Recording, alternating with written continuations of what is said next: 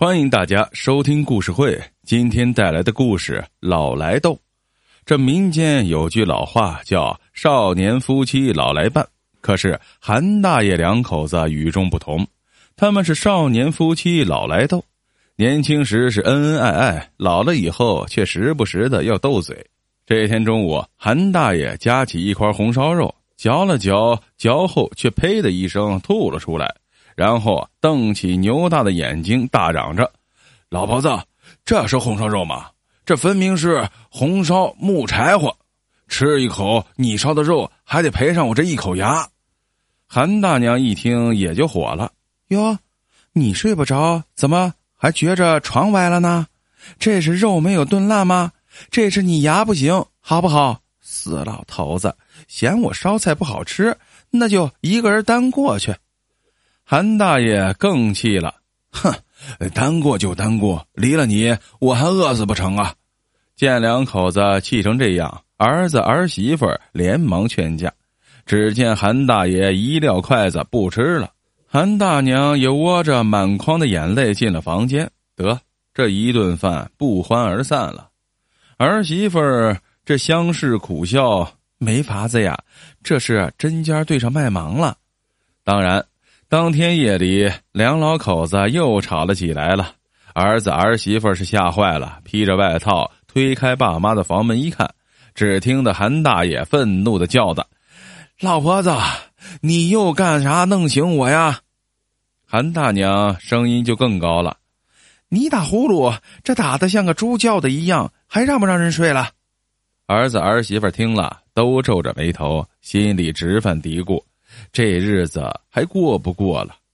不出所料，这第二天一大早，黑着眼圈的老两口严正声明道：“受够了，从今往后他们分床睡。”儿子儿媳妇还想劝，这韩大爷已经抱着铺盖卷出来了。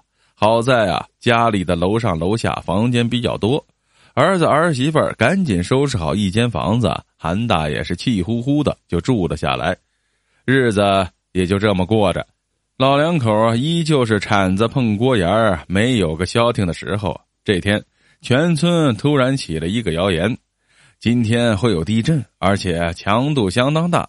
也不知道这谣言是怎么传开的，反正呀，风是越刮越猛。官方通过各种平台拼命的辟谣，可是老百姓呢，似乎仍不放心。有人说呀，看见老鼠大规模的搬家了；也有人说。看见河水像煮开了一样在沸腾的翻滚，反正是越传越邪乎。